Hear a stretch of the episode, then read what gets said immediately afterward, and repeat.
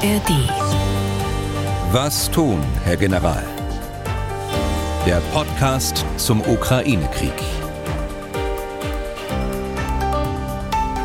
Herzlich willkommen aus Leipzig. Ich bin Tim Deisinger, Redakteur und Moderator bei MDR Aktuell und wie immer auch mit dabei unser Experte, der frühere NATO-General Erhard Bühler. Tag, Herr Bühler. Danke, Deitzinger. Zugeschaltet heute wieder aus Berlin, aber kürzlich erst wiedergekommen aus Ingolstadt, weil Sie da, ich glaube, was haben Sie gemacht? Einen Vortrag gehalten zum Thema Sicherheitspolitik, also rastlos wie Sie sind? Ja, nicht äh, Sicherheitspolitik im weiteren Sinne, sondern schon das, was wir beide auch besprechen, also der Ukraine-Krieg. Das war eine Veranstaltung im äh, Schloss äh, von, von Ingolstadt, war eine sehr schöne Veranstaltung, organisiert vom Arbeitskreis äh, Sicherheit äh, und vom Arbeitskreis Sicherheitspolitik äh, der CSU. Der örtliche äh, Wahlkreisabgeordnete, direkt gewählte Dr. Reinhard Brandl, äh, hat mich dazu eingeladen. Und es ist schon bemerkenswert, wissen Sie, wenn sich ähm, Bürgerinnen und Bürger dort zwei Stunden abends zusammensetzen und mit dem Abgeordneten und diskutieren über den Ukraine-Krieg. Das ist die sicherheitspolitische Debatte, glaube ich, die wir brauchen. Äh, eigentlich unabhängig von dem, was gesagt worden ist, aber dass wir uns überhaupt mit diesen Fragen befassen, äh, das finde ich gut. Jetzt muss ich ganz kurz nochmal nachfragen, falls Leute jetzt irgendwelche Vermutungen haben und sich sagen, ah, CSU-Veranstaltung, jetzt kann ich den Bühler auch politisch verorten. Äh, so ist das nicht. Ne? Also Sie würden da auch zu SPD-Veranstaltungen oder FDP-Treffen gehen, wenn Sie da eingeladen werden. Ne? Herr Deisinger, ich lasse mich äh, inhaltlich verorten, aber nicht parteipolitisch verorten. Ich gehe zu allen Veranstaltungen. Ich bin bei der Konrad-Adenauer-Stiftung der CDU, ich bin bei der Friedrich-Ebert-Stiftung der SPD, bin also bei allen, bei den Grünen auch äh, schon eingeladen gewesen. Also äh, da mache ich keinen Unterschied zwischen den Parteien. Es kommt da auf die Inhalte an. Dann haben wir das wenigstens mal geklärt. Vielleicht irgendwelchen Mails dazu vorgebeugt. Aufzeichnungszeit dieses Podcasts ist jetzt Donnerstag, 29. Juni. Es ist äh, ja, gegen 18.30 Uhr. Ich glaube, wir müssen heute noch ein bisschen was mal zum ich sage nochmal, Wagner-Aufstand vom letzten Wochenende sagen, denn da gibt es ja nun doch mittlerweile durchaus verschiedene, auch äh, quasi offizielle Sichtweisen. Ne? Ja, es war, äh, wenn Sie sich erinnern, schon im letzten Podcast ja absehbar, dass noch viele Fragen offen sind und das Ende der Geschichte noch nicht absehbar ist. Äh, weder im Hinblick auf die äh, Informationen, die wir haben, da fehlt also noch einiges, auch mit Blick auf die Ereignisse selbst und auf Maßnahmen, die jetzt getroffen werden und vor allen Dingen, was auch bemerkenswert ist, die Interpretation der Geschehnisse durch die Akteure selbst und äh, dann natürlich auch ihres Umfelds. Mhm. Reden wir gleich drüber. Weiteres Thema wird sein die Lage am Atomkraftwerk Saporischia und noch weitere, in Anführungszeichen, Atomfragen. Und Pistorius und sein Drang nach Faun, sein Run nach Geld für die Bundeswehr, sein Vorstoß in Litauen dauerhaft eine Brigade der Bundeswehr zu stationieren, der möglicherweise noch nicht mal mit dem Kanzler abgestimmt war, ist Pistorius vielleicht doch verdammt, den Weg vieler Verteidigungsminister zu gehen, nämlich mit der Zeit dann blasser und blasser und doch wirkungsloser zu werden? Und äh, auf die aktuelle Lage schauen wir auch. Hörerfragen beantworten wir wie immer auch. Fangen wir, Herr Bühler, heute mal mit Wagner an. Ich sage es auch vorweg, es tut mir leid, äh, dieses Thema besteht ja nun mal zu großen Teil aus Spekulationen. Das ist Ihr Spezialgebiet. Oder anders gesagt, nichts für Sie, das wissen wir. Aber die hm, Erzählungen sind ja in der Welt. Ne? Die Leute, die äh, hören sie aus den verschiedensten Ecken. Vielleicht äh, muss ich sie auch gar nicht ermuntern, zumindest zu versuchen zu helfen, sich in diesem Thema zurechtzufinden. Die Schlussfolgerung muss ja am Ende jeder für sich selbst ziehen und kann dann auch wirklich gut sein, dass man am Ende sagt, naja, da kann ich beim General nicht so mitgehen. Das ist ja sicher auch völlig okay. Und wir können auch nur versuchen, ein Angebot äh, hier zu machen, wenn wir es versuchen. Also, muss ich Sie überreden, Herr Bühler, oder? Nein, Sie müssen mich nicht überreden. Okay. Das wissen Sie ja, das, das machen wir auch. Und vor allen Dingen ist es ja auch einfacher jetzt, äh, zwei Tage später, weil doch die Akteure sprechen und damit auch äh, zumindest deren, deren Bild, äh, deren mhm. Geschichte auf dem Tisch liegt. Da beginnen wir mal mit einem, der gesprochen hat, mehrfach. Wir beginnen mal mit der Erzählung von Putin. Die lautete im Grunde genommen, wir hatten die Lage im Griff alles ist gut, wir können die Sicherheit des Landes selbstverständlich gewährleisten, es läuft alles weiter nach Plan. Was äh, spricht denn dafür, dass das so ist, wie Putin das gesagt hat, und was spräche möglicherweise dagegen, dass es so ist? Also es ist tatsächlich äh, die Erzählung, die jetzt Präsident Putin seit den Ereignissen auf öffentlichen Auftritten oder auf äh, Videos erzählt und was auch von seinem Umfeld und vor allen Dingen von den staatlichen Medien nacherzählt und bekräftigt wird. Auch von manchen, die sich während der akuten Krise am Wochenende nicht oder für uns nicht wahrnehmbar geäußert haben. Die Tatsachen, glaube ich, sprechen eine andere Sprache. Die Fakten, die die ganze Welt sehen konnte und die wir gesehen haben, sind ja anders. Das System Putin ist von den Ereignissen vollkommen überrascht worden und konnte dem zunächst nichts äh, entgegensetzen. Das war ja deutlich anhand der, der Bilder zu sehen. Und es brauchte die Vermittlung äh, des belarussischen Präsidenten Lukaschenko, um die Lage fürs Erste äh, einigermaßen in den Griff zu bekommen. Und äh, der Lukaschenko, belarussischer Staatschef, der ähm, hat ja auch eine eigene Erzählung. Der hat sich auch im Nachhinein geäußert und äh, gesagt, wie das alles aus seiner Sicht abgelaufen ist.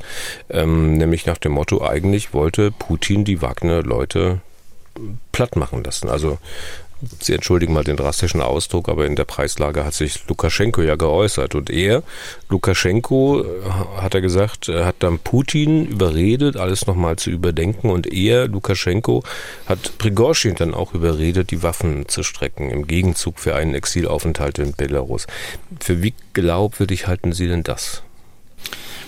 Also die Vermittlerrolle Lukaschenkos hat es ja sicher gegeben. Äh, Präsident äh, Putin hat sich ja selbst bei ihm für dessen Rolle bedankt. Also das können wir als sicher gegeben abhaken. Ob es so war, dass Putin die Wagner-Leute platt machen wollte, das wissen wir natürlich nicht. Aber äh, Lukaschenko sagt es und ich glaube, es ist auch plausibel, wenn man bedenkt, wie das Regime Putin äh, mit sogenannten Verrätern in der Vergangenheit umgegangen ist. Und die äh, Vorbereitungen für das Stoppen der Wagner-Kolonnen sprechen ebenfalls äh, dafür. Putin und sein Regime hätte am Ende sicherlich alles getan, um zu verhindern, dass die Wagner-Kolonnen auf dem Roten Platz in Moskau ankommen. Und für die Glaubwürdigkeit von Lukaschenko spricht ja eigentlich allein schon auch die Tatsache, dass er sich überhaupt geäußert hat, äh, finde ich zumindest. Und dass er in seiner Situation, in seiner Verbundenheit und natürlich auch Abhängigkeit den Russen gegenüber, dass er dem Staatschef des großen Nachbarlandes zumindest in wesentlichen Punkten widerspricht. Ja, das ist so. Und ich glaube, das kann man auch als gesichert annehmen. Mhm, und für die Lukaschenko-Variante spricht ja auch, dass Prigozhin nun offenbar tatsächlich in Belarus ist. Ne? Also dafür, das kann man auch als gesichert annehmen. Ja, oder war. Er ist auf jeden Fall mit dem Flugzeug in Minsk angekommen und ist offenbar dort in einem Hotel untergebracht. Also auch das ähm, dürfte sicher sein. Es gibt jetzt am heutigen Tage Spekulationen, dass ein Flugzeug nach Moskau geflogen ist und von dort aus nach einiger Zeit weitergeflogen ist nach äh, St. Petersburg. Das ist ein Flugzeug, das äh, der Wagner-Gruppe zugeordnet wird. Ob er da drin war, das weiß man nicht. Ich erwähne es nur der Vollständigkeit halber, weil es eben in den sozialen Medien doch ähm, eine, hm. eine äh, bedeutende Rolle einnimmt, aber gesichert ist das alles nicht. Ja. Wir waren bei Lukaschenko, äh, ähm, was dann eher auf der anderen Seite der Mutmaßung steht. Also ich bin zumindest noch nicht an dem Punkt angekommen, dass mir jetzt klar ist, wieso Lukaschenko überhaupt involviert ist. Ne? Also der belarussische Staatschef. Angeblich soll Putin ihn ja sogar angerufen haben.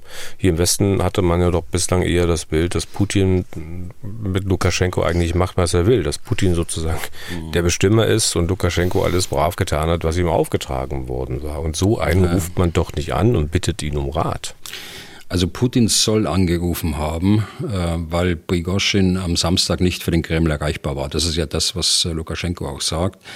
Er kennt ihn offensichtlich so gut, äh, dass es ihm möglich war, da kurzfristig einen Gesprächskanal zu öffnen und da mehrere Gespräche mit ihm am Telefon zu führen. dass äh, Putin äh, spätestens seit der irregulären Wahlen in Weißrussland im Jahr 2020, glaube ich, der Bestimmer war, konnten wir ja seither miterleben. Das äh, ging aber nicht so weit, dass Lukaschenko dem Werben Putins für größere Unterstützung des Krieges in der Ukraine nachgegeben hätte. Dazu ist, äh, wie wir es im letzten Podcast besprochen haben, die innenpolitische Lage in Weißrussland einfach zu fragil.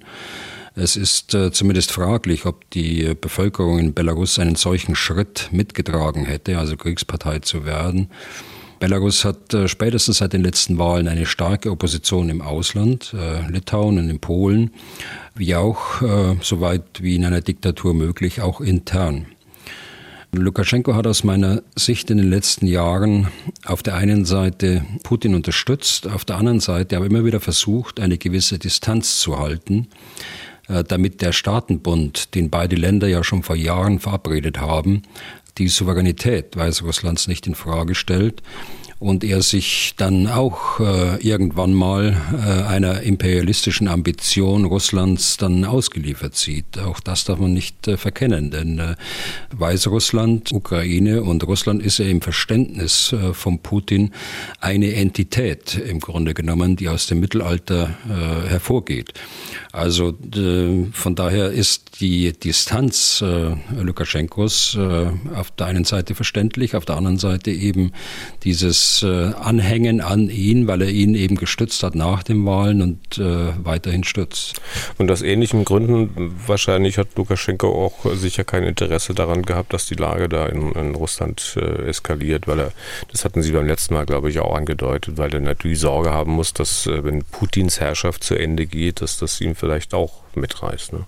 Genau, das war sicher sein Interesse. Er hat Interesse an Kontinuität und Stabilität in Russland und ein Interesse, dass dies nicht durch einen bewaffneten Aufstand in Frage gestellt wird. Es ist in seinem Interesse, dass sein Schutzpatron Putin erhalten bleibt. Er hat darüber hinaus aber, so meine ich, durch seine Vermittlerrolle seine eigene Handlungsfreiheit gegenüber dem übermächtigen Nachbarn und Schutzpatron vergrößert. Putin hat ihm geholfen, Präsident zu bleiben.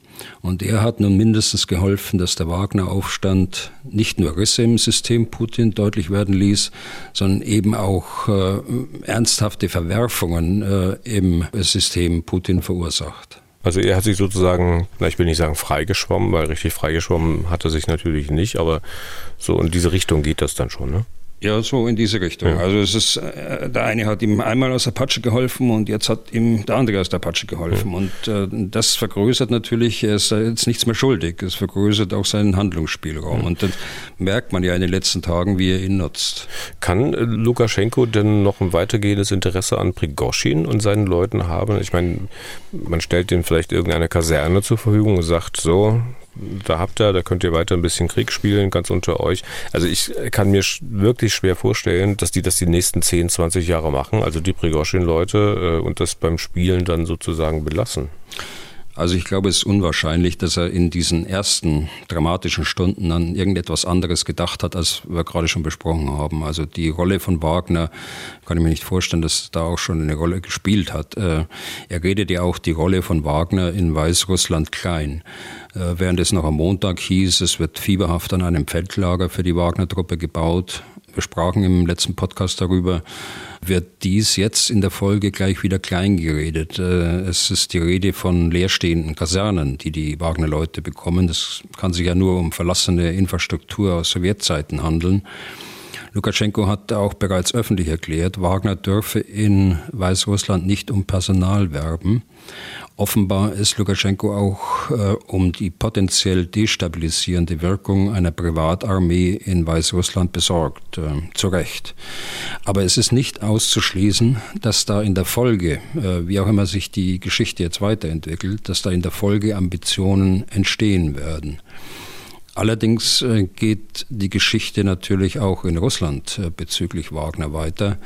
Und auch das gehört jetzt zu den Fakten. Die Wagner-Truppe soll ihre schweren Waffen abgeben. Das ist die eine Entscheidung. In St. Petersburg wurde die Wagner-Zentrale durchsucht. Äh, Wagner-Werbeplakate wurden abgehängt.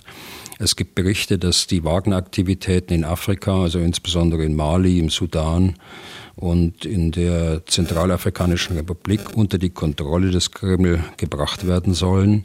Äh, Lavrov hat das auch öffentlich schon bekannt gegeben, dass es dort weitergeht.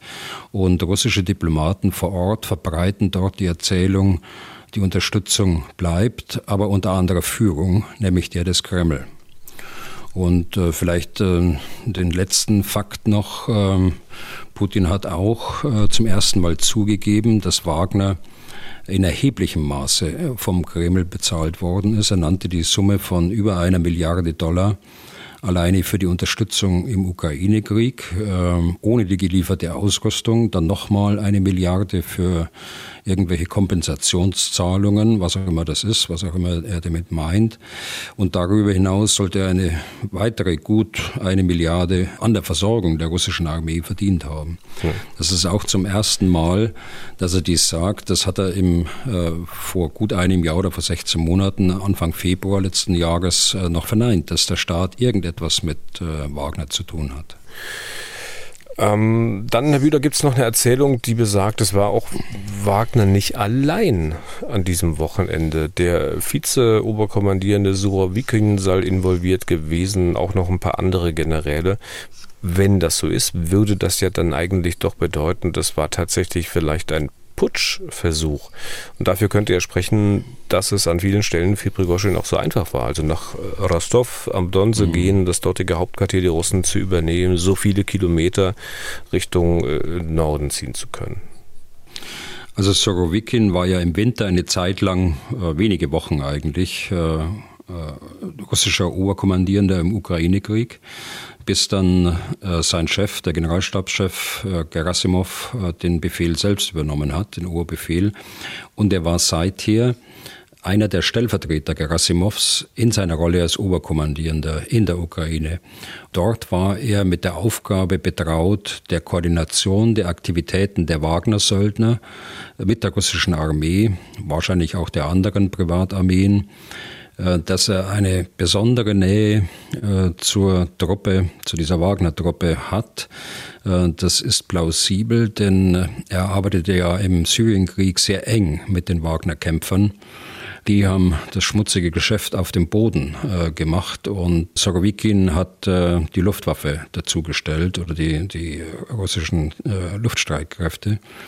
Zweitens zeigt er eine besondere Nähe zu dieser Truppe, weil er ja auch, äh, so wird es jedenfalls in den sozialen Medien äh, rübergebracht, äh, er hat ja auch die Ehrenmitgliedschaft der Wagner-Gruppe bekommen was auch wiederum plausibel ist nach, der, nach den Ereignissen dort in Syrien.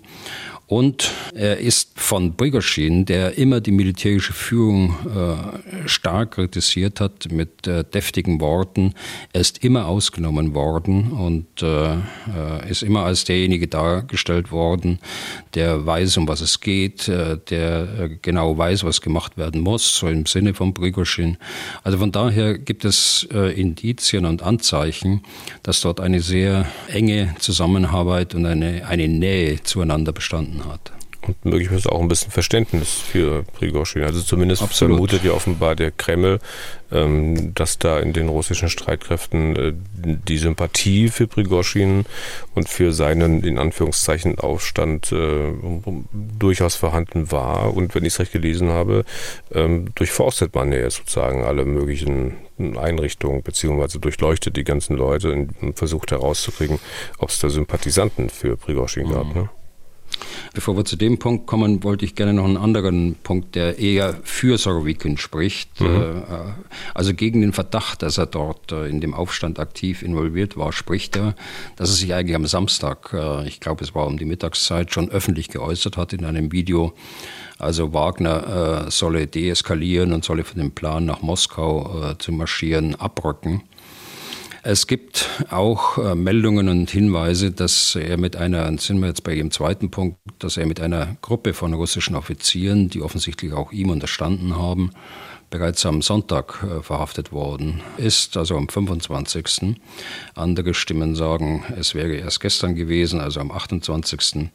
Und dass er sich im Gefängnis befindet. Das ist allerdings nicht bestätigt worden. Hier hat der, der Pressesprecher des Kreml, äh, Peskov, äh, sehr ausweichend geantwortet und hat aufs Verteidigungsministerium gewiesen. Aber es ist durchaus plausibel, dass er, wie auch andere Personen aus dem System Putin, verdächtig sind. Und äh, zurzeit äh, wird ja fieberhaft versucht, Risse im System zu entdecken, wer hier mit wem kooperiert hat und äh, wer sich am Wochenende wie geäußert hat oder auch nicht. Also äh, nicht für Putin. Also die russischen Geheimdienste, die haben sicher zurzeit sehr viel Arbeit. Und vielleicht ist dann die russische Armee demnächst um ein paar Generäle ärmer, äh, denn solchen vielleicht Verschwörern hat Putin ja keine Straffreiheit zugesichert. Äh, wir werden sehen, Herr Bühler, nochmal zurück zu dem Punkt, dass die äh, russischen Streitkräfte ja eigentlich ähm, quasi die Wagner-Leute durchgelassen haben. Sie haben das beim letzten Mal äh, damit erklärt, unter anderem, dass es möglicherweise keine Befehle gab und wenn es keine eindeutigen Befehle gibt, dann macht man halt lieber nichts, anstatt irgendwas möglicherweise falsch zu machen. Sehen Sie das als möglichen Hauptgrund dafür an oder könnte es sein, dass es da im Hintergrund doch tatsächlich Aktivitäten von äh, Sympathisanten in der russischen Armee gegeben hat, die verhindert haben, dass man dann frühzeitig gegen die Wagner-Leute vorgeht?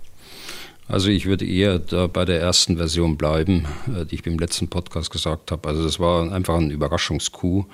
Man hat es ja gesehen, äh, auch vom Äußeren her, das waren ja junge, unerfahrene äh, Soldaten, die dort an den Straßensperren eingesetzt waren. Und da kommt dort eine stark äh, bewaffnete Truppe, die Wagner-Truppe. Sie haben ja einen Ruf, auch den Ruf der Brutalität.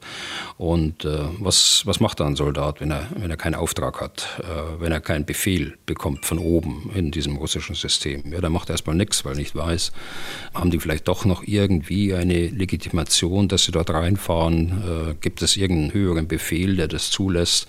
Also so kann ich mir das erklären. Die zweite äh, Variante, dass da Generale mit verwickelt waren, wird man sehen. Also äh, bisher habe ich da keine Anzeichen, außer dass es eben eine, bei, gerade bei Sorowikin, dass es da eine gewisse Nähe gibt mhm. zu Prigozhin.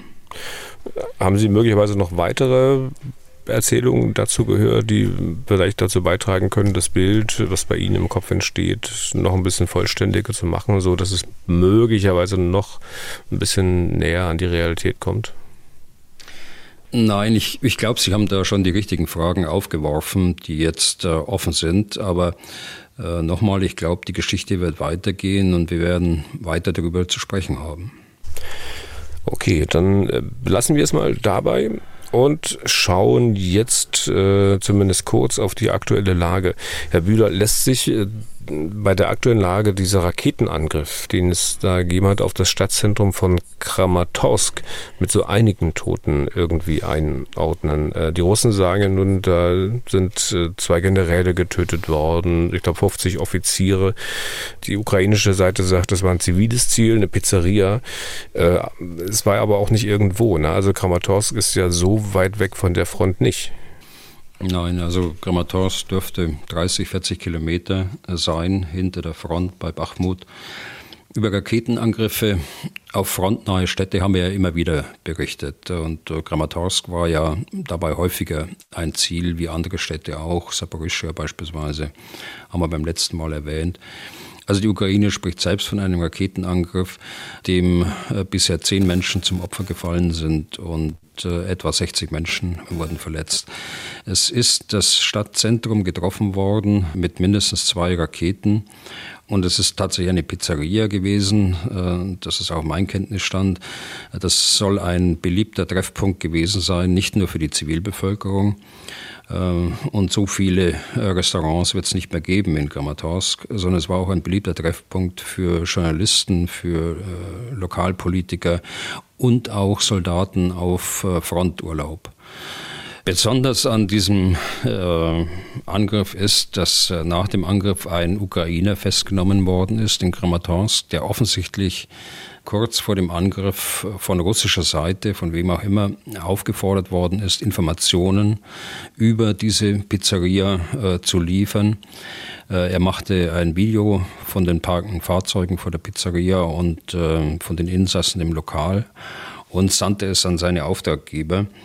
Auch dieses äh, E-Mail oder wie auch immer er es transportiert hat, ist abgefangen worden äh, von den Ukrainern.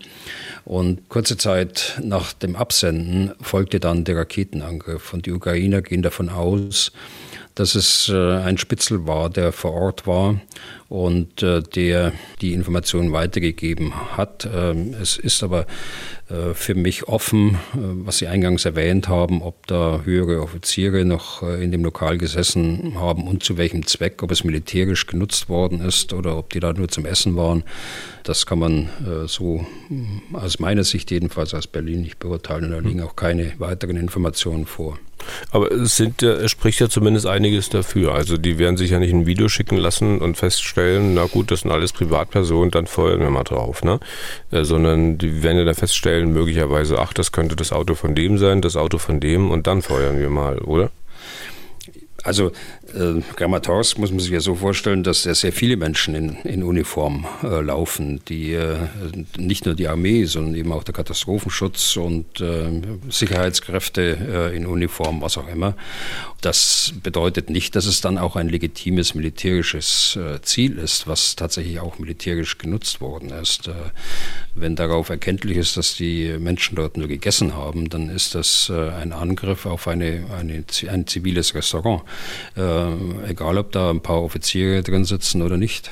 Hm. Das ist keine das Legitimation wollte, das wollte, für einen Herr Bühler, das wollte ich auch gar nicht in Frage stellen. Also das, ähm, hm. mir ging es nur darum, um die Behauptung der Russen, dass sie halt so und so viele Generäle und so und so viele Offiziere getötet haben. Ich meine, wenn das so ist, wie die Ukrainer sagen mit dem Spitzel, dann ist das ja zumindest ein Anhaltspunkt dafür, äh, dass die Russen da doch einige äh, zumindest höher gestellte Militärs getroffen haben. Egal, ob das nun äh, rechtens war oder nicht.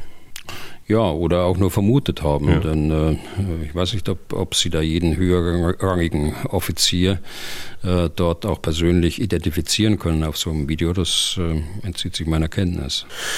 Okay, dann äh, das war Kramatorsk. Ansonsten an der Front, äh, auf dem Boden, wie sieht es da aus? Gibt es da größere Veränderungen im Vergleich zur letzten Podcast-Ausgabe? Also die ist erst zwei Tage her. Da gibt es äh, keine großen Veränderungen. Russland ist in der strategischen äh, Defensive, bis auf einen Raum nach wie vor. Das ist äh, Kremina, etwas äh, im Norden der Front, nördlich noch von Bachmut. Das ist ein Entlastungsangriff, so werte ich das. Äh, dann heißt es natürlich, strategische Defensive heißt nicht, dass sie nur in ihren äh, Stellungen sitzen, sondern sie machen auch Gegenstöße, sie machen auch bewaffnete Aufklärung. Da ist also auch Bewegung entlang der Front, aber es sind keine Angriffe in dem Sinn, äh, dass man jetzt Gelände nehmen will oder die Ukrainer schlagen will. Das kann man offensichtlich nicht, sondern man beschränkt sich auf die strategische Verteidigung. Bei den Ukrainern ist das Bild unverändert. Äh, dort gibt es die zwei Räume in äh, der äh, Südukraine, also in Saporischia, in der Saporischia Region und dann weiter nach Osten in der Region Donetsk. Und es gibt nach wie vor diesen kleinen Brückenkopf gegenüber von Cherson, der von Infanteristen gehalten wird, möglicherweise auch Spezialkräfte gehalten wird. Und es gibt ähm, die Vorstöße und Gegenangriffe äh, im Norden und im Süden von Bachmut. Hier sind Raumgewinne zu verzeichnen, äh, wiederum. Das geht also zwar langsam, aber es geht Schritt für Schritt äh, vorwärts. Es ist deutlich erkennbar an dem Kartenmaterial, das hier zur Verfügung steht im, äh, in den sozialen Medien, und wenn man die vergleicht und darüber legt, dann äh, werden zwar die eine oder andere Differenz deutlich, aber in der Tendenz ist es schon so, dass im Norden und im Süden von Bachmut das immer weiter Richtung Osten geht. Äh, und äh, in der Mitte greift man nicht an, da bindet man nur die Russen, die noch in der Stadt sitzen. Aber die Gefahr ist natürlich für die Russen da, dass sie dann überflügelt werden, also sowohl vom Norden wie auch vom Süden und gegebenenfalls die Chance gesehen wird, dass sich die Russen zurückziehen müssen, äh, um einer Einschließung zu entgehen. Okay. Dann war es das an dieser Stelle kurz zur aktuellen Lage. Kommen wir mal zum Atomkraftwerk Saporischia. Herr Bühler, welche gesicherten Informationen gibt es zur Situation dort? Also beim äh, Atomkraftwerk in der Region Saporischia das liegt ja an dem Stausee, der äh, fast ausgetrocknet ist jetzt. Äh, hier geht es um die notwendige Kühlung der sechs abgeschalteten Reaktoren. Das gesamte Gelände des Atomkraftwerks äh, ist unter russischer Kontrolle und zwar schon seit kurz nach Kriegsbeginn. Das Kühlwasser wurde früher aus dem Stausee sichergestellt. Aber nachdem der nun weitgehend leergelaufen ist, benutzt man einen weiteren Stausee. Das ist ein abgeschotteter Bereich des alten Stausees, der aber nach wie vor äh, von Wasser gefüllt ist und äh, auf viele Monate, so sagte der Chef der internationalen äh, Atomenergiebehörde Grossi neulich, auf viele Monate, sechs Monate, glaube ich, nannte er, das Kraftwerk kühlen kann, ohne dass man zusätzliches Wasser irgendwie braucht. Nachdem die Russen aber jetzt das äh, Kraftwerkgelände kontrollieren, gibt es den Verdacht, äh, dass die Russen auch die Dämme dieses Stausees vermint haben. Mit der Absicht natürlich, äh, mit der, mit der Sprengung mindestens zu drohen. Das ist die eine Geschichte. Die eine Bedrohung für das Atomkraftwerk zurzeit und die zweite ist, die kommt auch aus dem ukrainischen Geheimdienst, nach deren Informationen sind vier der sechs Reaktoren selbst zur Sprengung vorbereitet. Äh, das wäre natürlich noch schlimmer. Äh, ich meine, es ist beides schlimm. Die Kernschmelze durch mangelnde Kühlung oder das Sprengen von vier äh, Reaktoren. Also beide Bedrohungsszenarien sind da. Hm. Wie groß wäre denn die Gefahr, Bühler, dass es zu einer jetzt wie auch immer gearteten nuklearen Reaktion kommt, wenn der Sprengstoff hochgeht? Also mal ganz praktisch gesehen. Naja, beim äh, fehlenden Kühlwasser ist es so, dass es irgendwann mal zur Kernschmelze kommt. Der Reaktor ist zwar runtergefahren, aber äh, er muss natürlich ständig gekühlt werden, damit es nicht äh, zur Kernschmelze kommt. Ich ähm, glaube aber, ähm, auch wenn die vermint sind, wenn das stimmt, ich glaube nicht, dass die russische Führung die es machen würde, entweder den Damm sprengen oder gar die Reaktoren äh, sprengen. Saporischia, die Region Saporischia, ist ja annektiert. Sie ist ja in den russischen Augen äh, russisches Kernland. Außerdem wäre so eine Kernschmelze, eines der größten Kernkraftwerke in Europa oder das größte, eine so große Katastrophe. Da wären auch russische Soldaten und auch weite Teile der Südukraine davon betroffen die außer Saporischia auch von den Russen annektiert worden sind und äh, bei Westwinden oder Nordwestwinden wahrscheinlich bis ins Kernland äh, von Russland hinein. Wir erinnern uns äh, an 1986, an Tschernobyl. Da ist die radioaktive Wolke zwar schwach, aber bis äh, nach Westeuropa getrieben worden. Also ich halte das für sehr unwahrscheinlich, aber eben nicht ausgeschlossen. Vor allen Dingen, wenn es so ist, dass sie äh, mit Sprengstoff irgendwie vermint sind und die örtliche Führung äh, da die Hand drauf hat, dann ist es eben nicht völlig ausgeschlossen. Das haben wir ja auch gesehen bei dem, bei dem Damm, wo ganz offensichtlich die örtliche Führung äh, diesen Damm gesprengt hat äh, und äh, damit auch die eigenen Soldaten in den Verteidigungsstellungen, die eigenen russischen Soldaten in den Verteidigungsstellungen überrascht hat. Dann jetzt nochmal Blick von der anderen Seite. Also ich will es mal vorsichtig formulieren. Wenn die Ukraine vor der Eskalationen eindringlich warnt, dann schadet es ihr kommunikativ sicher auf jeden Fall nicht. Vielleicht im Gegenteil. Also hier ein bisschen Angst zu schüren, kann doch sicher durchaus auch von Vorteil sein. Also wenn jemand solch eine Sicht auf die Dinge hat, was sagen Sie dem? Also äh, natürlich, ich meine, sie warnen davor und sie warnen eben auch äh, Europa davor und, und sie warnen die ganze Welt äh, davor, auch in der Hoffnung natürlich, dass sich äh, äh, Leute bereit finden, die dann auch Einfluss äh, ausüben auf Russland. Ähm, so wie der Grossi, der das ja äh, in vorbildlicher Art und Weise macht, der äh, mehrfach schon in der Ukraine war und mehrfach auch schon beim Atomkraftwerk äh. Das ist sicher keine einfache Reise. Er muss ja zunächst mal durch ukrainisches Gebiet, dann muss er die Front durchfahren und ist plötzlich im, russisch besetzten Gebiet.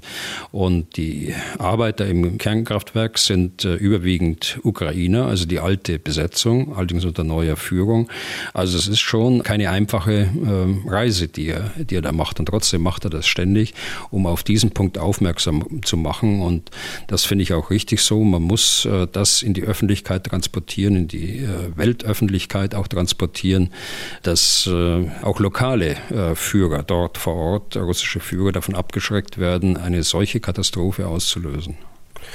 Für den Fall einer Sprengung auch wenn sie da fahrlässig und vielleicht auch aus Versehen passiert, steht ja die Frage dann, wie ginge der Westen damit um? Im US-Senat gibt es wohl einen Resolutionsentwurf, äh, der vorschlägt, dass wenn es zu einer nuklearen Verseuchung von NATO-Territorium käme, man dafür wäre, letztlich den Bündnisfall auszurufen. Und äh, wie die NATO reagieren würde, fragen sich natürlich auch einige unserer Hörerinnen und Hörer. Stellvertretend mal ein Anruf, der auf unserer Mailbox eingegangen ist. Guten Tag, ähm, mein Name ist äh, Herr Gruppe. Ich komme aus der Region Hannover. Meine Frage wäre, ähm, wie würde die NATO gerne äh, reagieren, wenn es zu einer Explosion in dem Atomkraftwerk kommt und daraufhin zur Kernschmelze. Vielen Dank. Also sind jetzt äh, zwei äh, Sachverhalte. Einmal die Frage unseres Hörers und dann diese Resolution, die Sie angesprochen haben. Mhm. Vielleicht fange ich mal mit dieser Resolution an. Das ist ja, was der Name ja schon sagt, das ist eine Resolution von Parlamentariern. Das ist in keiner Weise bindend für die Administration, keiner Weise bindend für den Präsidenten für den US-Präsidenten.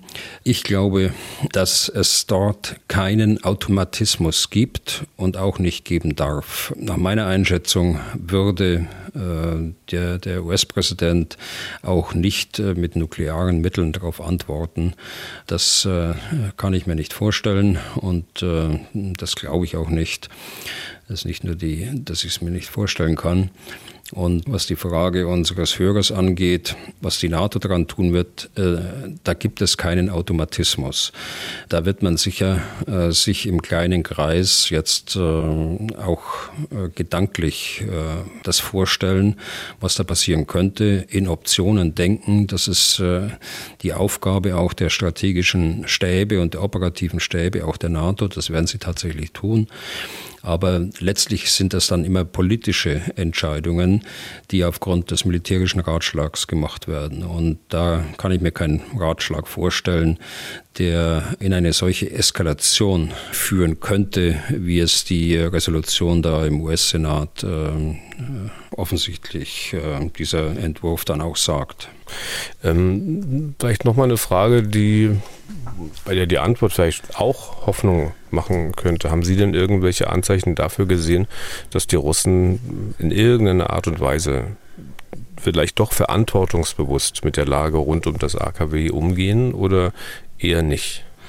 Also das ist äh, schwer zu sagen. Ich meine, es hat äh, Situationen gegeben, da haben sie das Gelände beschossen. Äh, das war äh, ziemlich zu Kriegsbeginn, äh, dass die Artillerie definitiv aus der richtigen Richtung kam, nämlich aus der russischen Richtung, so dass man das identifizieren konnte, wer das tatsächlich war. Sie haben eigene Artillerie und Raketenstellungen unmittelbar auf dem Kernkraftwerksgelände dort disloziert damit es unter dem Schutz steht, damit sich die Ukrainer nicht trauen, äh, darauf zu feuern.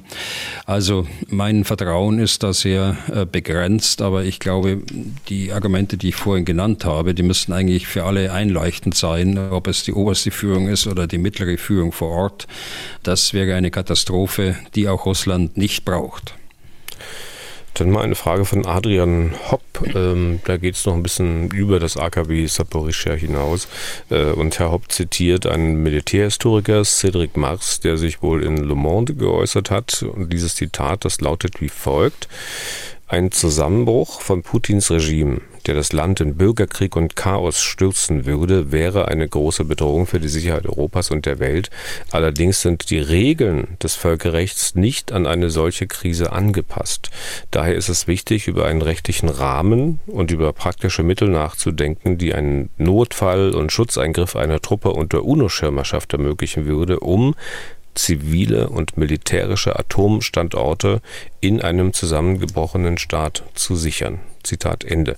Und Herr Hopp bittet Sie nun, Herr Bühler, mal kurz darauf einzugehen, wie ein UN-Einsatz zur Sicherung von zivilen und militärischen Atomstandorten in einer staatlich kollabierenden Supermacht aussehen könnte und was zu beachten wäre. Mhm.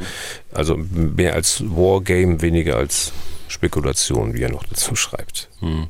Also ich verstehe jetzt die Frage so, äh, wenn er sagt, die, die Regeln des Völkerrechts sind äh, nicht an eine solche Krise angepasst dass eben der Sicherheitsrat nicht beschlussfähig wäre ohne Russland. Und Russland würde natürlich so einem äh, Unternehmen kaum zustimmen oder im seltensten Fall zustimmen. Das kommt jetzt immer ganz auf das Szenario dann auch an. Ja, vielleicht gibt es auch keinen, der zustimmen kann, weil der Staat eigentlich quasi nicht mehr existent so. ist oder so. Oder so. Ja, und das ist, ist der nächste Punkt.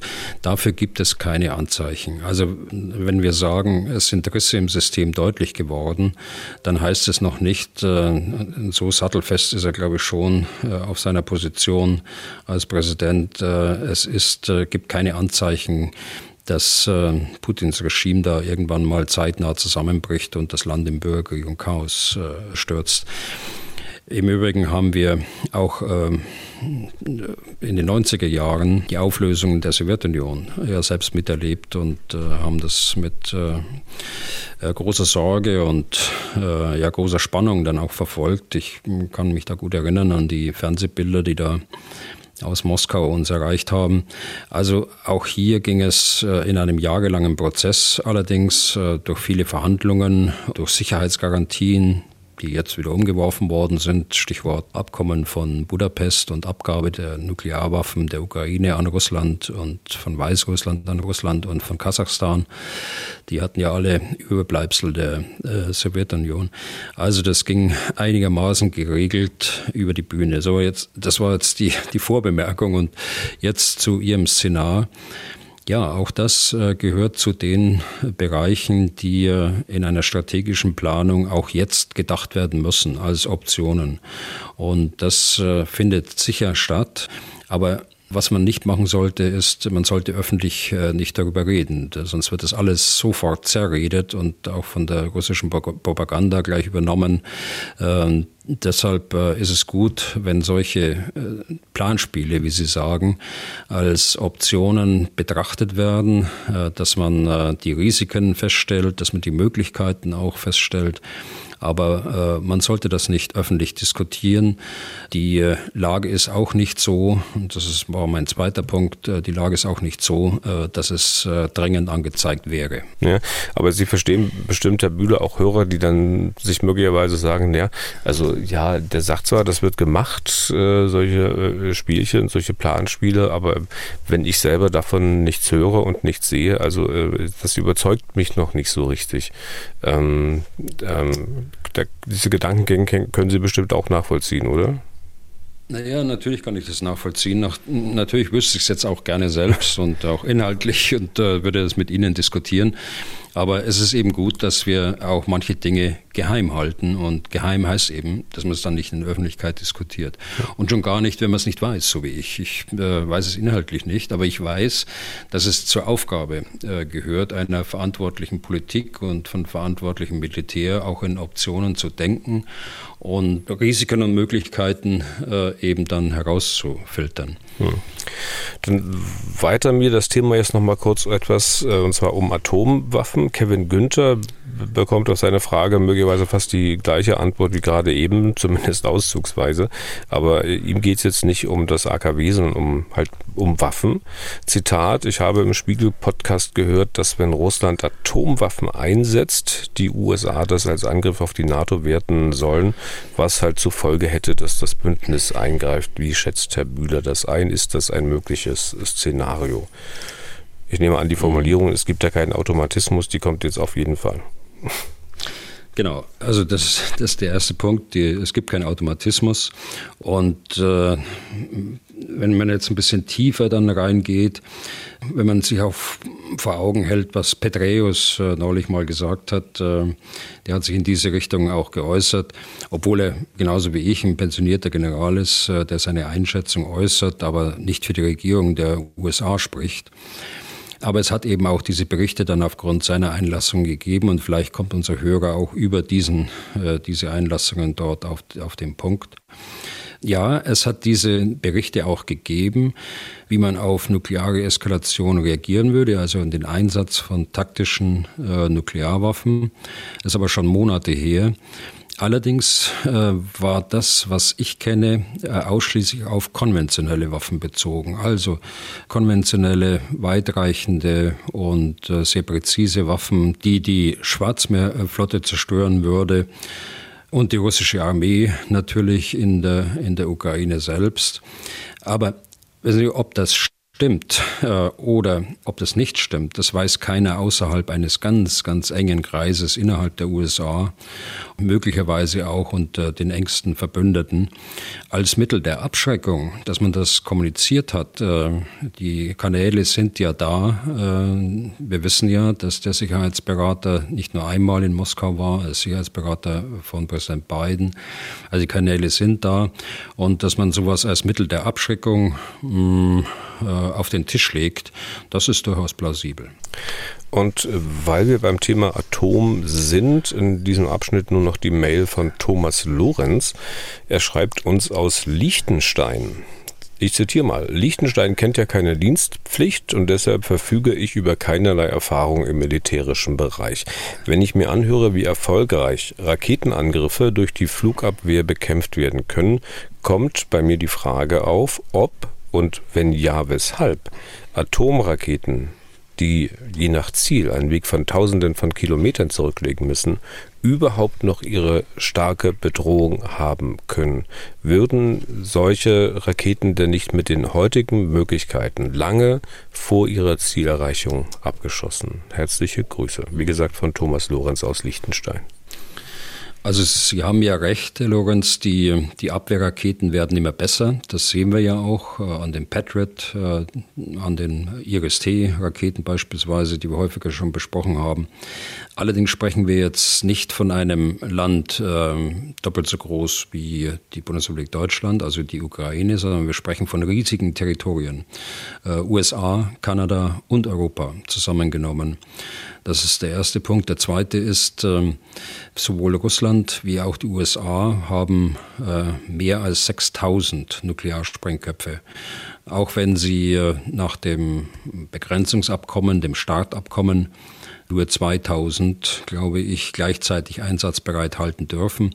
Ob sich daran jeder hält. Äh, das kann ich zurzeit auch nicht nachprüfen. Russland hat ja gesagt, dass das Verifikationsregime ausgesetzt ist jetzt während des Krieges. Also es kann auch da keiner reinschauen, wie viel sie tatsächlich einsatzbereit haben. Also aber meine Botschaft ist, äh, wenn also Hunderte äh, von Raketen aus unterschiedlichen Richtungen anfliegen, aus dem Pazifik von U-Booten abgefeuert, aus dem Atlantik von U-Booten, Langstreckenraketen, Interkontinentalraketen also, oder auch äh, Marschflugkörper von, von äh, Flugzeugen und äh, Schiffen abgefeuert werden, dann ist da jedes heute bestehende Luftverteidigungssystem überfordert. Einfach durch die Sättigung. Äh, und es kommt dazu ein, ein dritter Punkt dass die Interkontinentalraketen, also die Raketen mit äh, hoher Reichweite, bis zu zehn Nuklearsprengköpfe tragen können, die ab einem bestimmten Zeitpunkt äh, von der Rakete ausgestoßen werden und dann antriebslos selbstständig äh, in das Ziel fliegen. Äh, ist dieser Zeitpunkt erreicht, dann wird natürlich auch die Erkennung und die Bekämpfung dieser verhältnismäßig kleinen Ziele, aber mit dem Faktor 10 mehr Ziele als vorher, immer schwieriger. Also diese Raketenabwehr, sie wird sich verbessern in den nächsten Jahren. Äh, davon ist auszugehen. Da wird äh, technologisch äh, schon ein großer Sprung gemacht werden in den nächsten Jahren. Aber ganz auszuschließen ist das nicht und ein hundertprozentiges Trefferergebnis ist ohnehin nicht zu erwarten. Okay, dann letzter Schwerpunkt für heute, die Bundeswehr.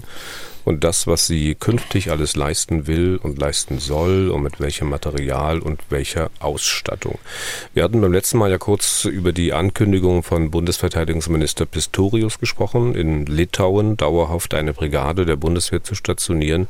Wir hatten jetzt nicht so viel Zeit dafür. Ich denke, wir müssen aber auch angesichts der Berichterstattung darüber auch nochmal ein paar Worte mehr verlieren. Zurückgehen soll das Ganze auf eine Äußerung von Olaf Scholz, auf Andeutungen eigentlich, man könnte ja dieses und jenes tun. Und natürlich haben die Litauer seitdem versucht, nicht nur den kleinen Finger von Olaf Scholz anzuschauen, sondern nach der ganzen Hand zu greifen und äh, die hat ihn Pistorius nun anscheinend oder auch nur scheinbar hingehalten. Sie, Herr Bühler, machten beim letzten Mal auf mich den Eindruck, dass Sie von dieser Ankündigung von Pistorius jetzt nicht so sonderlich überrascht sind, äh, dass Sie das in Ihren Gedanken schon eingepreist hatten. Ich lese allerdings nun, dass das dann wohl doch eher ein Alleingang von Pistorius gewesen sein könnte. Vielleicht auch einfach mal nur so dahingesagt, vielleicht um Gemüter zu beruhigen. Ähm, ja, was nun? Wie stellt sich Ihnen das dar? Ich glaube zunächst mal, es war keine Andeutung. Der Kanzler hat schon sehr präzise gesagt, dass Deutschland künftig den Kern einer Brigade für Litauen stellen will. Und das war im Frühsommer des letzten Jahres, ich glaube kurz vor dem, vor dem Gipfel äh, in Madrid, muss also Mai, Juni gewesen sein. Das Problem aber damals war schon, und das haben wir auch im Podcast damals besprochen, erinnere ich, dass die Litauer es ganz anders verstanden hatten oder vielleicht auch verstehen wollten. Äh, sie wollten von Anfang an eine permanente äh, Stationierung und nicht äh, eine Beauftragung einer Brigade aus Deutschland heraus, die dann zu Hilfe eilt, wenn es notwendig ist. Also als dann nach dieser Kanzlerzusage und nach dem Gipfel von Madrid, als das Konzept, das Grobkonzept gebilligt worden ist, da liefen die deutschen Planungen an. Äh, es wurde eine Brigade beauftragt, ähm, sich äh, vorzubereiten. Das ist die Brigade 41 in Neubrandenburg. Ähm, also sich vorzubereiten auf den, auf den Einsatz in Litauen, gemeinsam mit Litauen von Zeit zu Zeit zu üben. Das haben sie gerade gemacht oder sie sind immer noch dabei. Und da hat sie eben äh, Generalsekretär Stoltenberg und unser Minister besucht. Ich glaube, Montag war das. Aber es sollte eben äh, nur ein kleines Führungselement permanent in Litauen stationiert werden und das hat man dann auch getan. Und alle übrigen Truppenteile einer solchen Brigade, die ja 5000 hm, Soldaten ungefähr umfasst, die sollten in Deutschland belassen werden. Und da war die Enttäuschung natürlich sehr groß äh, in, in Litauen. Und die Litauer haben, Sie haben es genannt, äh, die, die Hand äh, nehmen. Die Litauer haben in der Tat keine Gelegenheit ausgelassen, darauf hinzuweisen, dass sie eine permanente Stationierung für erforderlich achten. Und das haben sie auch jedem erzählt, auch mir. Ich war zuletzt in Vilnius im November, glaube ich. Der dritte Punkt ist, äh, ich, ich war nicht überrascht, nein, weil es aus äh, sicherheitspolitischen, äh, bündnispolitischen, aber auch operativen Gründen Sinn macht. Und ähm, es macht auch der Zeitpunkt jetzt Sinn, unmittelbar vor dem Gipfel in Vilnius selbst. Allerdings war ich dann überrascht, dass man in der Presse lesen konnte nach unserem Podcast, dass einige im BMVG und auch äh, das Heer, die Streitkräftebasis und die Sanitätstruppe aus diesen Organisationsbereichen kommen ja die Truppenteile, doch äh, überrascht waren. Ob das richtig ist, weiß ich nicht. Ich habe da äh, tatsächlich auch nicht nachgefragt. Und was äh, die Sache mit dem Alleingang betrifft, also ähm, das ist ja auch in der, äh, niedergeschrieben worden in, in den Artikeln, äh, dass da Pistorius einfach mal Ja gesagt hat und das möglicherweise mit dem Kanzler gar nicht abgestimmt war. Das weiß ich nicht. Ich weiß nicht, wie er das politisch vorbereitet hat. Hm. Ich weiß nicht. Äh, ich habe gehört, dass der eine oder andere äh, Abgeordnete auch nichts davon gewusst hat. Aber äh, es, es muss ja auch nicht alles vorher öffentlich werden, wenn man so eine Entscheidung trifft. Gerade jetzt vor dem Gipfel nach ausführlichen Konsultationen mit den, mit den Bündnispartnern, ganz sicher auch mit dem Bundeskanzler. Da besteht für mich überhaupt kein, kein Zweifel. Hm. Aber wenn Abgeordnete nicht informiert sind, dann wird es ja schon kompliziert, denke ich mir. Ich meine, wenn das selbst wenn das mit dem dem Kanzler abgestimmt war. Äh, kann der Verteidigungsminister das einfach mal so verkünden? Es wurde ja immer gesagt, und es ist ja auch so, die Bundeswehr eine Parlamentsarmee. Das heißt, über einen solchen Einsatz entscheidet ja mitnichten der Verteidigungsminister oder der Kanzler, auch nicht die Bundesregierung, sondern es entscheidet der Bundestag. Und wenn Pistorius sich hinstellt und sagt, wir machen das, ist er da nicht ein bisschen vorschnell? Also da haben wir in den letzten Jahren uns eine etwas unsaubere Diskussion äh, angewöhnt, was die Parlamentsarmee angeht. Parlamentsarmee heißt mitnichten, dass das Parlament äh, alles und jedes äh, Detail und entscheiden muss. Wir haben die Gewaltenteilung, wir haben die Exekutive, die den äh, Inhaber der Befehls- und Kommandogewalt äh, stellt. Die Soldaten nennen das E-Book abgekürzt, also Inhaber Befehls- und Kommandogewalt. Und das ist der Verteidigungsminister. Es ist nicht wie in anderen Staaten äh, der Regierungschef oder der, der, das äh, Staatsoberhaupt. Das ist bei uns anders. Offensichtlich haben die äh, Grundgesetzgeber äh, vor vielen Jahren äh, dort das besser beim Verteidigungsminister aufgehoben gesehen oder Adenauer wollte das nicht selbst übernehmen. Ich weiß es nicht, was der Grund war, was äh, der Gesetzgeber dort äh, sich gedacht hat, dass es reinschreibt. Aber es ist in der Tat so, dass äh, das Parlament im Prinzip zwei Befugnisse hat, außer der allgemeinen politischen Kontrolle der Exekutive. Das ist natürlich vollkommen unbenommen. Und wenn ich dieses Stichwort sage, dann äh, ist jeder Minister auch darauf hinaus, dass er äh, die Abgeordneten auf jeden Fall der Regierungskoalition und die äh, notwendigen Fachpolitiker solchen Entscheidungen einbindet. Aber ein Recht ist daraus nicht abzuleiten für den Einsatz. Ein Recht hat der Deutsche Bundestag nach der Verfassung, nach unserem Grundgesetz, in äh, den Fragen der zahlenmäßigen Stärke, und die Grundzüge der Organisation. Sie müssen sich aus äh, dem äh, Haushaltsplan ergeben. Das ist die erste äh, Vorschrift, die dort drin steht. Ja, und das Zweite ist ähm, äh, durch ein Urteil des Bundesverfassungsgerichts als Norm unserem System, unserem Staatssystem auferlegt worden, dass der Deutsche Bundestag Einsätzen der Bundeswehr, bewaffneten Einsätzen zum Beispiel Afghanistan oder Mali, konstitutiv zustimmen muss. Das bedeutet, die Regierung äh, macht eine Entscheidungsvorlage, die Regierung äh, sagt also, was gemacht werden soll und äh, legt es dem Bundestag vor. Der Bundestag entscheidet darüber. Äh, mit einfacher Mehrheit und äh, er kann es aber nicht ändern. Er kann auch nicht von sich aus sagen, äh, ich schicke jetzt Soldaten äh, nach Afghanistan. Das obliegt äh, der Exekutive und dem Befehlshaber der Kommandogewalt. Hm. Also, aber er muss so zustimmen, wenn ich das recht verstanden habe jetzt. Und das heißt aber doch auch, er muss dem Einsatz, dem möglichen Einsatz dieser 4000 Soldaten in Litauen zustimmen. Es, es, wird Nein, ja kein unbewaffneter, es wird ja kein unbewaffneter Einsatz sein, Herr Bühler. Nein, das äh, muss auch nicht sein, denn das ergibt sich aus den, aus den Regelungen zur Landesverteidigung und zur Bündnisverteidigung.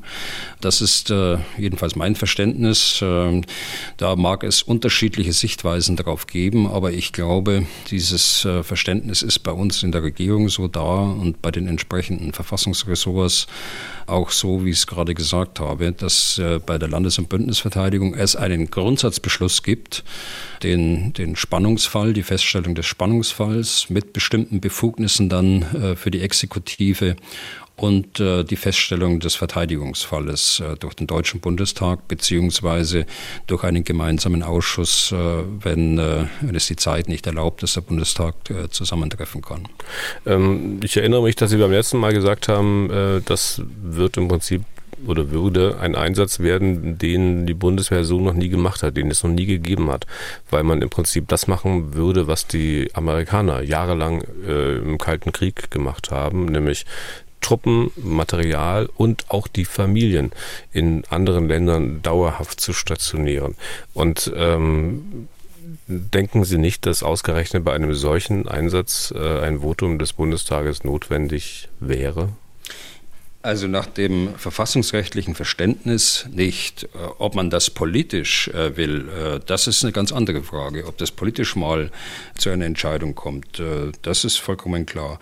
Aber ich verstehe auch das, äh, die, die Entscheidung jetzt äh, des Inhabers der Kommandogewalt, der Befehls- und Kommandogewalt, nicht so, dass es jetzt entschieden worden ist und jetzt kommt sofort die Umsetzung. Es, er hat es ja an Bedingungen geknüpft. Äh, die erste Bedingung ist ja erstmal der Gipfel. Er muss erstmal dort entscheiden, ob das ins Konzept reinpasst. Es muss der, der militärische Oberbefehlshaber muss da sein Votum abgeben gegenüber dem, dem NATO-Rat und die zweite zweite Bedingung ist ja, dass die Litauer selbst die Voraussetzungen erstmal schaffen äh, für eine solche Stationierung. Und dann ist das kein Einsatz, wie Sie gerade gesagt haben. Einsatz definieren wir immer als Auslandseinsatz, bewaffneter Auslandseinsatz.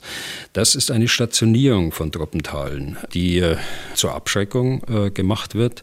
Aber die haben natürlich Waffen und Munition dabei, sonst äh, könnten sie auch nicht abschrecken. Aber sie befinden sich nicht in einem internationalen bewaffneten Konflikt. Und äh, das ist das Entscheidende, dass äh, dann bei Auslandseinsätzen Typ Afghanistan, Mali zwingend zu einem Bundestagsbeschluss kommen muss. Hm. Das heißt, die würden dann auch keine ähm, ähm, Aufgaben übernehmen, um sozusagen die Grenze zu Russland äh, zu überwachen. Weil denn das wäre dann doch wieder ein Einsatz, oder? Die werden die Verteidigung üben angesichts der, der Verteidigungspläne. Sie haben keine Befugnisse im Inneren äh, des Landes, äh, sondern die, die litauischen Behörden haben selbstverständlich alle Aufgaben im Frieden wahrzunehmen. Und dazu gehört auch die äh, Grenzüberwachung, die Grenzsicherung. Das sind alles nationale Aufgaben. Da hat keiner der internationalen Truppenteile äh, die dort im Baltikum oder in Polen stationiert sind, irgendwelche Aufgaben. Hm. Aber mit so einer Stationierung äh, ist ja nicht nur für Litauen verbunden, da, dass man Geld ausgeben muss, sondern auch für die Bundeswehr, für die Bundesrepublik Deutschland. Das hatten wir beim letzten Mal auch ganz kurz angeschnitten. Äh, das ist ja insofern auch wieder ein bisschen Zugzwang für den Bundestag, denn eigentlich äh, steht der Pistorius ähm, ziemlich nackig da. Ne? Also 10 Milliarden wollte er mehr nochmal haben, bekommen soll er jetzt 1,7 Milliarden, äh, das halt nur möglicherweise steigende Personalkosten ausgleichen kann. Das hatten Sie beim letzten Mal angedeutet. Ähm, wenn jetzt ein solcher Einsatz dazukommt, dann muss natürlich noch was draufgepackt werden. Ne? Also so, ein, äh, so eine Stationierung von 4000 Leuten im Ausland, äh, die ist natürlich nicht umsonst, das sind insbesondere die Personalkosten, aber auch die Betriebskosten dort, äh, die Reisekosten, was auch immer, die Verlegekosten von, von Material, die Logistik, die stattfinden muss für die Truppenteile. Das ist alles nicht zum Nulltarif da. Und das wird jetzt sicher auch, wenn es nicht schon passiert ist, sauber berechnet werden müssen und wird dann in die Haus Haushaltsplanungen eingehen für die nächsten Jahre. Denn äh, das hatte ich auch beim letzten Mal gesagt, das Schaffen der Voraussetzungen, äh, die der Minister da gesagt hat, äh, das ist ja, das wird erst in zwei, drei Jahren soweit sein, dass die Voraussetzungen geschaffen sind. Vielleicht wird es Zug um Zug gemacht, dann geht es in Teilen schneller. Aber grundsätzlich die gesamte Brigade wird nicht vor 2026 dann dort stationiert hm. werden können. Aber es wird eine ganze Menge mehr kosten kosten? Oder wird das dann so ablaufen, wie man sich vielleicht auch vorstellen könnte, äh, dass dann gesagt wird, okay, was du für diese Brigade brauchst, das ziehen wir dir an anderer Stelle ab, weil wir geben dir nicht mehr? Ja, das, das, das grundsätzliche Problem ist ja, dass 200 äh, Milliarden Sondervermögen da sind. Aber dieses Sondervermögen ist äh, wie ein Haushalt auch an bestimmte Projekte geknüpft. Und Projekte sind nur die Waffensysteme. Es sind eben nicht Munition beispielsweise, da ist kein Schuss Munition dabei. Es sind nicht die Betriebskosten, äh, es sind nicht die Materialerhaltungskosten, die Ersatzteile, die dann auf längere Sicht dann auf die Bundeswehr zukommen. Also all das ist nicht mit drin. Und äh, wenn es so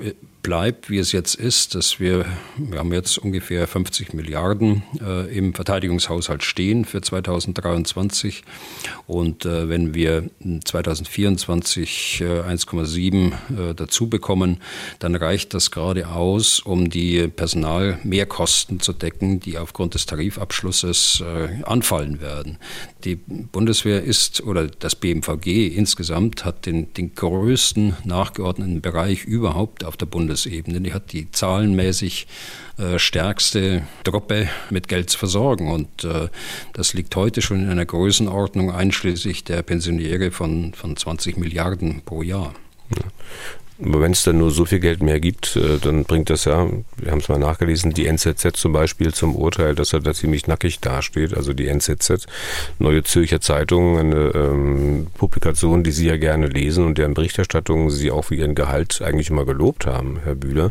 Und da ist mittlerweile die Rede davon, dass Pistorius am Ende nur äh, auch ein Kulissenschieber sein könnte, wie andere Verteidigungsminister vor ihm, auch wenn er noch so vor Kraft strotzt. Aber wenn äh, er nichts Wesentliches zu schieben hat, dann ja, was soll er tun? Ja, ich glaube, da muss ihm der Kanzler helfen dabei. Denn so wie es jetzt ist, äh, kann es nicht bleiben, ohne dass es äh, deutliche Einschnitte geben wird. Äh, denn wenn modernes Gerät zuläuft, und das bekommen wir Gott sei Dank, wir bekommen wieder eine Vollausstattung der Bundeswehr und nicht nur 70 Prozent, was die Plangröße war in den Jahren der Neuausrichtung 2010, 2011. Ja, wenn das so ist, dann heißt es aber auch, dass man für die restlichen 30 Prozent, die jetzt oben drauf kommen, dass man dort Material Haltungskosten vorhalten muss. Und äh, die Haltungskosten alleine für die Bundeswehr, die betragen auch so zwischen äh, 4 und äh, 5 Milliarden äh, pro Jahr. Die Flugzeuge, die Panzer, die, die gesamte Fahrzeugflotte, die da äh, zu warten ist. Das ist für einen Großbetrieb sind das äh, verständliche Zahlen, äh, aber jeder Bürger, glaube ich, erschreckt immer, dass äh, die Bundeswehr für Instandhaltung so viel Geld ausgeben muss. Das sind meistens geplante äh, Wartungsmaßnahmen, so wie wir unsere Wartungsmaßnahmen bei der Autowerkstatt auch planen müssen und dann letztlich bezahlen müssen. Mhm. Und so ist es auch für jedes einzelne Auto bei der Bundeswehr eben auch. Aber der Kanzler hatte ihm ja schon mal nicht geholfen, die 10 Milliarden zu bekommen. Er hat ja nur diese 1,7 Milliarden. Wie wird es dann bei diesem Auslandseinsatz äh, werden? Naja, ja. wir haben ja eine kraftvolle ähm, Vorsitzende des Verteidigungsausschusses. Äh, und bevor sie da nach, äh, möglicherweise nach Europa geht, als Europaabgeordnete, da kann sie sich ja nochmal einbringen, dass der FDP-Minister da nochmal dem äh, Inhaber der Befehls- und Kommandogewalt helfen wird, äh, dass das eben nicht eintritt, was äh, nicht nur ich, sondern viele eben befürchten. Aber da hat sie ein Problem, nämlich dass sie im Verteidigungsausschuss ist und nicht im Haushaltsausschuss. Ja, aber da hat sie auch FDP-Kollegen. ja. Aber können Sie sagen eigentlich, wie viel man für so einen, äh, für so einen äh, dauerhaften Aussatzeinsatz bräuchte? Also ich weiß, Sie sind natürlich kein Haushälter und können sowas auch nicht jetzt von äh, jetzt auf gleich und von hinten durch die Brust berechnen, aber mm, mal so über den Daumen gepeilt? Nein, das kann ich so nicht sagen, weil ich ja auch noch nicht weiß, wie die Finanzierung der Infrastruktur ausgehen wird. Da ist grundsätzlich Litauen dafür zuständig. Äh, also die müssen die Kasernen bauen, die müssen äh, die, den Übungsplatz ausbauen. Das sind ja zwei wichtige Bedingungen, die äh, Minister Pistorius ja auch genannt hat. Und von dem sozialen Bereich spreche ich mal noch gar nicht, von Schulen oder von, von Kindergärten. Das muss erstmal klar sein, was, was kommt auf Litauen selbst zu. Und dann wird man von Litauen aus, wenn dort die Verantwortung liegt dafür, dann wird man äh, mit der Europäischen Union sich Gedanken machen müssen.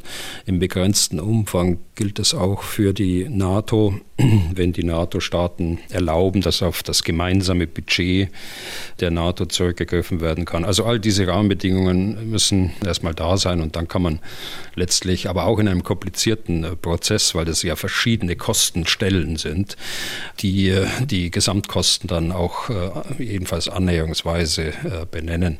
Das wird man schon können, aber das ist für einen Einzelkämpfer oder für uns beide ist das ein Unterfangen, da sollten wir lieber nicht rangehen. Okay. Und damit sind wir durch für heute und für diese Woche. Wenn Sie Fragen an Herrn Bühler haben, dann schreiben Sie an general.mdraktuell.de oder rufen Sie an unter 0800 637 3737. Herr Bühler, Sie haben am Freitag einen sozusagen gemeinnützigen Einsatz, deswegen die Aufzeichnung heute schon am Donnerstag. Äh, Sie sind im Zoo, glaube ich. Ja, im Berliner Zoo. Äh, wir werden äh, dort, ah, ich bin im, Rotary Club hier, in ja. einem der Rotary Clubs hier in Berlin und wir arbeiten schon seit Jahren zusammen mit allen Clubs und unterstützen den Berliner Zoo bei dem Tag der Schulen und laden auch Familien ein mit, äh, mit Kindern, benachteiligte Familien und äh, so dass die Kinder dort einen schönen Tag im, im Zoo äh, verbringen können. Der erste Tag ist morgen und äh, der zweite am Samstag. Hm. Also auch mal ein paar Stunden, wo sie das Militär aus dem Kopf kriegen können. Genau, ja. genau, was ja auch dann, schön ist. Dann viel Spaß dabei und gutes Gelingen. Wir hören uns dann nächste Woche wieder am Dienstag. Äh, also bis dahin und haben Sie ein feines Wochenende. Vielen Dank für heute. Ja, gern geschehen, Herr Deisinger. Dann bis nächste Woche. Was tun, Herr General? Der Podcast zum Ukraine-Krieg.